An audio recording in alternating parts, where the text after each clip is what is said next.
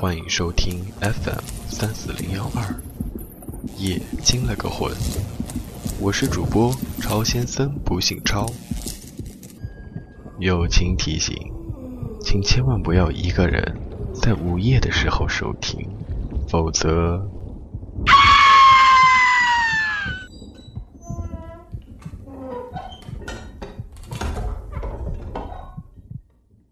今天的故事名字叫做《人皮面具》下集。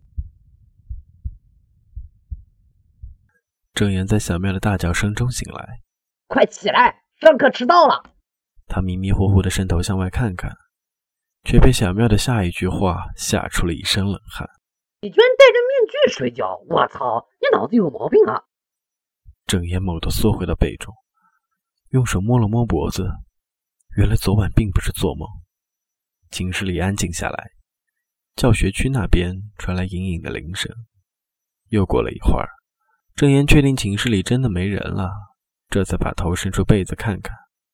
寝室里空空的，他一跳下了床，来不及穿上鞋子，赤着双脚向寝室里唯一的那块镜子走去，伸头向镜子里一看，然后他绝望地闭上了眼。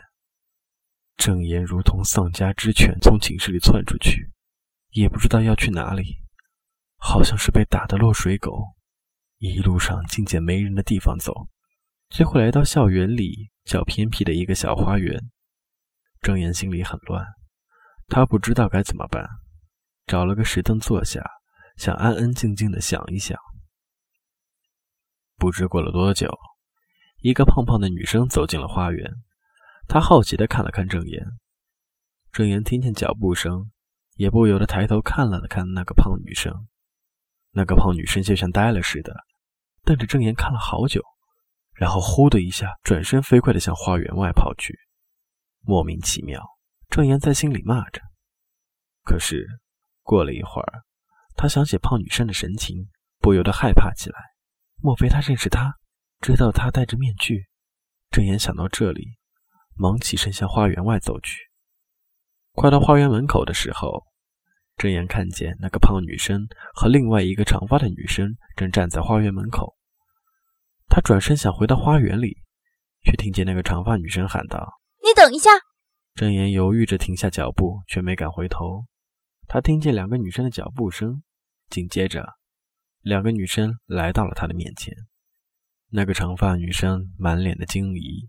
眼睛睁得大大的看着他，他听见长发的女生对着胖女生说：“真像，真是太像了。”胖女生看着长发女生，又看看郑言：“你说他是不是邵勇？”“不是。”长发女生吸了口气：“虽然脸长得很像很像，但是少勇没那么高，也没那么瘦。”郑言听着两个女生的对话，不由起了好奇心：“你们？”以为我是谁？你是邵勇吗？长发女生的声音里带着丝丝的颤抖。郑言不解地摇摇头。难道他们以为他是那个邵勇吗？长发女生眼里有了泪光。他是我男朋友。去年万圣节，系里开化妆舞会，我和他在舞会上跳了最后一支舞。第二天，他就失踪了。我再也没见过他。你和他长真像，连左耳垂下面的那颗痣都都差不多。女生的声音小了下去，开始呜咽了。什么？郑言心里一震。那他在舞会那天化了什么妆？长发女生有点不解地看着他。他戴了一个像真人似的面具，很英俊的一张脸。郑言的心里砰砰地跳着，他的脑子在飞快地转着。他想到了一点，却也不太明白。两个女生什么时候走的？他一点也不知道。他只是忽然想起了卖面具的那个老板。郑岩来到他买面具的小店，胖胖的老板正坐在一张椅子上算账。老板，我前天在你这里。郑岩的话忽然被卡住了。他一抬头，正看见那一排排在墙上的面具里有一张不同的脸，一张像人脸一样的面具。而那面具是那么的眼熟，是他在镜子里看过无数遍的那张脸。他自己的那张脸。你想要些什么？面具吗？老板肥肥的脸上挂着商人惯有的奸笑。这面具，郑言一下子说不出话来。这面具可是最新品种，戴上后和真人的脸一样，要吗？郑岩看着老板脸上那仿佛熟知一切的笑，恨不得一拳揍扁那张肥脸。可是他压住了心底的火，指着自己的脸问道：“能和这张脸一样真吗？”“当然。”呵呵，老板人笑着，压低了声音：“你一定会喜欢的。半个小时，保证比这张脸还要真。”老板开了一个高价给郑言。无论郑言怎么说，他一点也不让步。没带那么多现金的郑言，只好把来上学时老爸送给他那块价值不菲的手表抵押给了老板，说好过几天来赎。郑言戴上自己的脸孔模样的那张面具，偷偷溜回寝室。中午，小妙回寝室喊郑言起来吃饭，郑言在被子里哼哼着说不舒服，不想吃，他怕一切都回不去了。下午，寝室的同学都出去了，郑言才从被子里伸出头来。他用手摸着颈子，没有戴面具的感觉。再拧拧脸，拉拉头发，痛的。郑言下了床，小心的来到镜子面前，奇怪的抬眼向里面一扫。他心里松了一口气，于是再次抬眼，对着镜子中仔仔细细的照着。真是他自己了。郑言打扮了一下。带上足够的钱，先去饭店吃了一顿丰盛的午餐，然后去了卖面具的那个小店。胖胖的老板一看见郑岩，脸上就露出了微笑。你来了。郑岩也笑着走进店里，一屁股坐在老板的椅子上。是的，我来数我的手表。表呢？郑岩一边说着，一边向挂面具的墙上看去。一排面具中，果然有着郑言。前两天买去的那张面具，老板拿出手表递给郑岩，郑岩看了看，没什么问题，顺手戴在了手腕上。郑岩掏出钱来数了一下，正是差老板的数目。老板笑眯眯地看着郑岩，他在等着郑岩把钱给他。郑岩却又把钱放回了口袋里。老板呆了，我想你先回答我一个问题。郑言慢条斯理地说：“你的面具是哪来的？”老板脸色变了变，恶狠狠地问郑言：“你想赖账吗？”“不，我只要你回答我的问题，我就把钱给你。”“啊，对了，忘了告诉你一声，那张面具脸的主人。”郑言指指墙上的面具。“我知道他失踪一年了，你不想惹官司吧？”老板的脸色变了又变，却又忽然堆上笑来。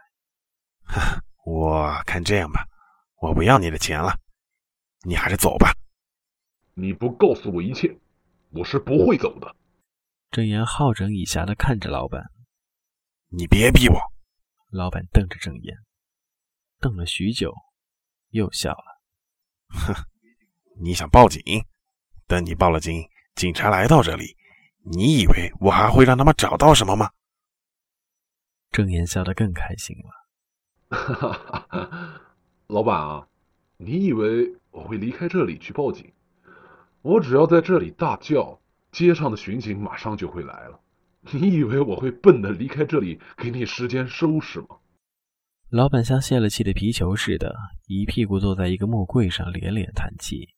唉，你到底想怎么样？我只是好奇心重罢了，想知道面具的秘密。你放心，你告诉我，我绝对不会告诉别人的。好吧，你告诉别人也没人会信你的。我也确实要找个人说说这件事了。唉，他长叹了一口气，说道：“几年前的一天，我的店开张没多久，刚进了我的第一批面具。”那天有个老太婆拿了个面具来，问我买不买。我看着那面具像真人的脸一样，不由起了好奇心，但又怕它开高价，我卖不出去会亏本。他好像看穿了我的心事似的，说道：“我把货寄在这里，你代卖，卖出去的价钱给我一半就可以了。”于是我就收下了面具。没多久，一个年轻人买走了面具。第二天，老太婆就来了，她拿走了一半的钱，并给了我另一个面具，却正是买面具的那个年轻人的脸。我吓坏了。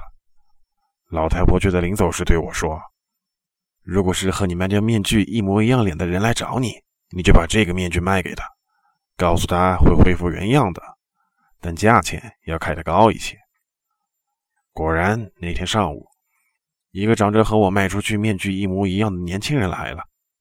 从他的声音里，我听出他就是上次买面具的那个人。后来，我慢慢发现了奥秘：谁买了面具，买面具人的脸在几天之内就会变成面具，再送到我这里来。有时买面具的人会回来找我，我就卖他自己模样的面具给他，他就会变回原来的样子。大多数人都会回来，但也有人不回来。他的面具就等着卖给下一个人。比如你买的那个面具，就是主人不再回来的。再后来，我自己试过，戴上面具半个小时，那张面具就成了我的脸了。第二天，老太婆送过来的面具是我自己的脸，她嘿嘿笑着，却并没有要我钱。